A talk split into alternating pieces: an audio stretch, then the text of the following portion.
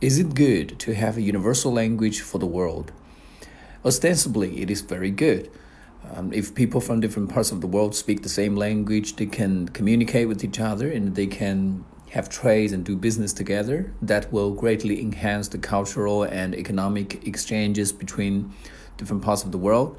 And I think there are a lot of um, obvious benefits. And also, when people can under, understand each other freely, there will be less misunderstandings and conflicts between different cultures. And that will also contribute to the world peace.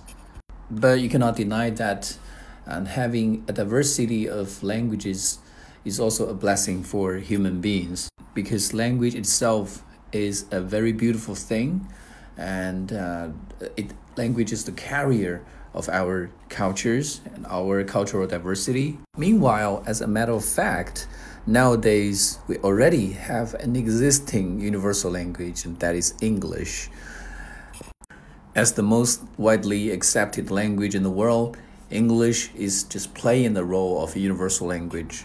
So, all in all, I still think that it's a mixed blessing to have a universal language.